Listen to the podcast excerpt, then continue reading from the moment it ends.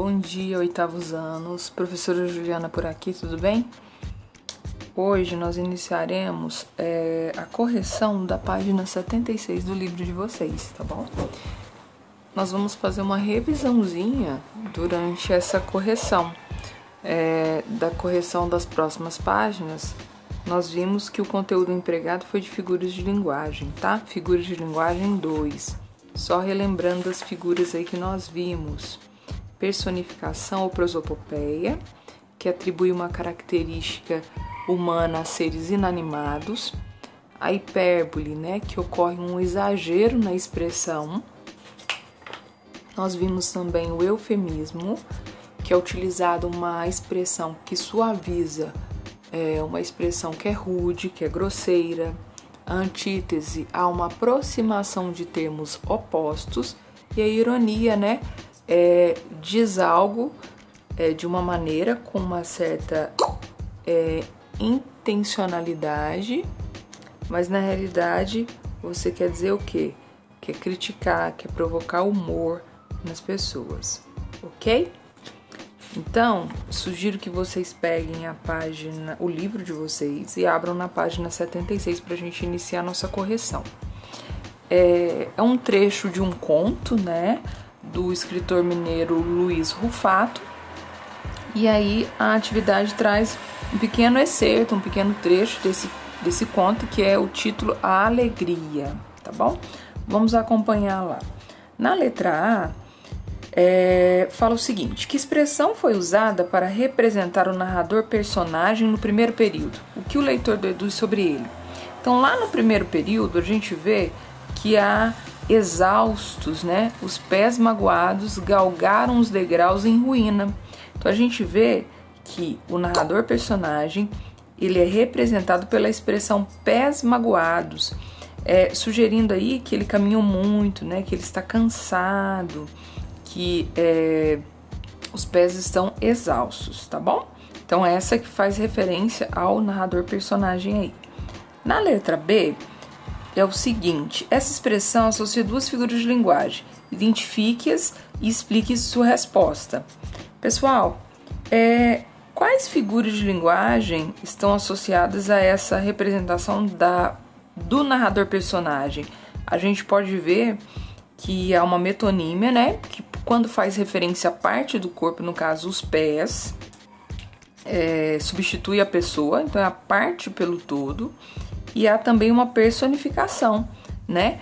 É, atribuindo características humanas a esses pés aí. Então são essas duas figuras de linguagem que são usadas nesse trecho que faz referência ao narrador personagem aí, ok? É, só ressaltando aqui que qualquer dúvida vocês têm que entrar em contato comigo pelo chat para a gente sanar essas dificuldades que vocês tiveram nessa correção, tudo bem? Olha a letra C. Está pedindo para refletir sobre o efeito de sentido produzido pelo adjetivo destacado em antiquíssimo. Né? Olhos negros espreitavam e reescreva o trecho de modo a transformá-lo numa hipérbole. Então é algo muito antigo ali, olhos, né? Antiquíssimos olhos negros espreitavam é, arredios. E aí pede para a gente transformar essa expressão, essa, esse adjetivo, né, numa hipérbole. Como que a gente poderia fazer isso? Uma sugestão é: olhos negros mais velhos do mundo espreitavam, né, os olhos mais velhos do mundo, os olhos de mil anos, algo bem exagerado, como a figura de linguagem hipérbole sugere, ok?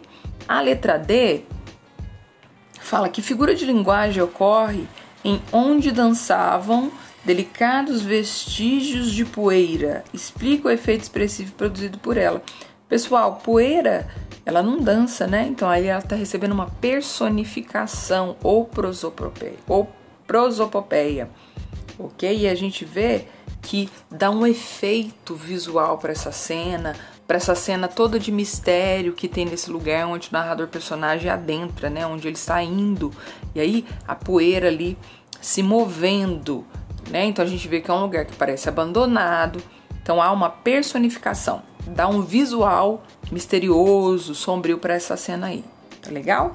A letra E fala o seguinte: observe a repetição de e em homem e mulheres e crianças de outras épocas dependurados em molduras nas paredes. Qual que é o efeito expressivo produzido pela repetição nesse trecho? Pessoal, há uma repetição aí. E entre homem, mulheres e crianças, a gente vê que tem uma conjunção aditiva que vai sugerir o que? Soma, tá bom? E a gente vê que há o que? Uma série de retratos de molduras que estão penduradas na parede, tá bom? Então dá a ideia de soma, de que há muitos, muitas molduras ou retratos pendurados. Ok? A F diz: a ideia apresentada no texto acima ela é verossímil? Quer dizer, ela apresenta aspecto de verdade? Ela pode ser verdadeira? E a gente diz que sim, ela é verossímil sim, porque a expressão homens e mulheres e crianças está é, tá sendo empregado o quê? Ela está sendo empregada de maneira. Ela não está sendo empregada de maneira literal, ela está sendo empregada de maneira conotativa e faz referência a algo que realmente é, ocorre, né? De retratos que realmente estão pendurados na parede lá. Então é, veross é verossímil sim, pois é, há um uso da linguagem conotativa aí para exemplificar uma representação verdadeira, tá bom? E a letra G fala que a atmosfera construída nesse trecho inicial do conto explique. Gente, então como eu disse anteriormente aí da questão da poeira que se movimenta, é, há uma atmosfera, um aspecto sombrio, misterioso, né? É, o narrador personagem ele entra em um lugar que parece antigo, silencioso, escuro, cheio de retratos, né? É, de pessoas de outras épocas, de pessoas é, retratos antigos. Então isso tudo dá uma atmosfera de mistério, de de sombrio e de algo assim misterioso, ok? Então é uma atmosfera assim sombria, misteriosa, já que o narrador personagem ele vai entrar em um lugar que parece abandonado e antigo, né? Onde tem muitas fotografi fotografias, retratos pendurados de pessoas ali misteriosas, pessoas que parecem até é, um pouco tristes também, ok? Nos vemos aí na próxima correção, da página 77. Fiquem ligados, peguem o material de vocês para acompanhar. Qualquer dúvida, entre em contato comigo. Um beijo.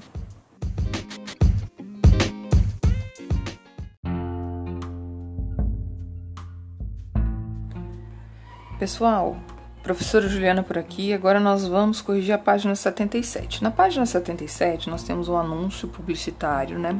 Esse anúncio ele é um anúncio do governo federal, tá? E a gente tem que lembrar sempre que anúncio ou eles estão vendendo um produto ou eles estão vendendo uma ideia pra gente, tá? Isso a gente tem que ter em mente aí. E aí nós vemos que a linguagem verbal, em conjunto com a linguagem é, não verbal, faz toda a diferença desse anúncio, tá? É o que nos faz entender realmente a ideia que está sendo passada, ok? Lá na letra A está dizendo o seguinte: qual é o objetivo do anúncio? Então, como eu disse, um anúncio ou ele tem o objetivo de vender uma ideia ou ele tem o objetivo de vender um produto. No caso desse anúncio aqui, em análise da página 77, ele está vendendo uma ideia, tá? Então, o objetivo dele é convencer as pessoas a ajudar na luta contra a fome. Então, combater a fome de uma certa maneira, ok? Na letra B, fala o seguinte: observe a imagem e leia os textos verbais em destaque. Com base em que figura de linguagem o anúncio é produzido? Então a gente tem, de um lado, algumas pessoas comem lagosta, outras não têm arroz e feijão.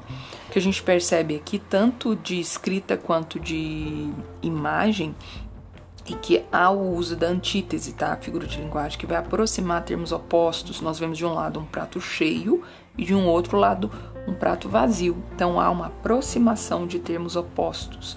Então é o uso da antítese aqui, ok? Na letra C nós temos explique como essa figura de linguagem ela foi trabalhada na composição da imagem. Então acabei de dizer, é, a gente tem um prato que é dividido ao meio e há um contraste entre ele, tanto no sentido de que há lagostas, um prato cheio de comida, uma comida farta de um lado, e é um alimento caro, e do outro lado nós temos o que? Um, um prato vazio, um aspecto humilde, né? Uma pessoa que passa necessidades alimentares aí, ok? Na letra D fala que expressão foi empregada com o mesmo sentido de lagosta. Com base em qual figura de linguagem foi construído o sentido de lagosta E da expressão no texto. E aí, pessoal, nós temos o que? Lagosta é um prato que caro, né? De, para algumas pessoas de difícil acesso. E aí nós temos o que? Que há uma metonímia aí no caso. Não, ela, a lagosta está representando todos os pratos caros que existem, ok? Então aí há uso da metonímia nesse caso aí. É, a letra E fala o seguinte: que outra expressão do texto do anúncio é formada com base na mesma figura de linguagem. E aí nós temos o que? Arroz e feijão, tá bom? Que tá fazendo referência ao sentido de comida também. E aí é o uso da metonímia mais uma vez, tá bom? Então na parte do prato em que nós não temos comida, mas é escrita outras não tem arroz e feijão, tá fazendo referência à comida, usando os termos arroz e feijão. Então aí também há o uso da metonímia, ok? É, a letra F é um desafio de escrita, pede para vocês escreverem um parágrafo de análise desse anúncio. É, formado por três períodos, tá bom? E aí tem toda a instrução que deve ser seguida para vocês elaborarem esse parágrafo. Uma sugestão que eu dou poderia ser que o anúncio publicitário tem como objetivo convencer a pessoa a se engajar né, na luta contra a fome, e para isso ele faz uso da antítese, é, revelada na imagem, que é dividido em duas partes, né? É um prato de comida refinado e caro, enquanto no outro lado há um o quê? Um espaço vazio do prato, tá bom? É, da mesma forma, o texto verbal ele mostra esse contraste também na escrita, que de um lado ele menciona a questão da lagosta e do outro lado ele fala que as pessoas não têm nem arroz e nem feijão. Então vocês teriam que escrever aí um parágrafo de pelo menos três períodos, é, fazendo uma análise deste anúncio aí, do que vocês estão vendo nesse anúncio ok? Então finalizamos por aqui. Qualquer dúvida, entre em contato comigo. Um beijo.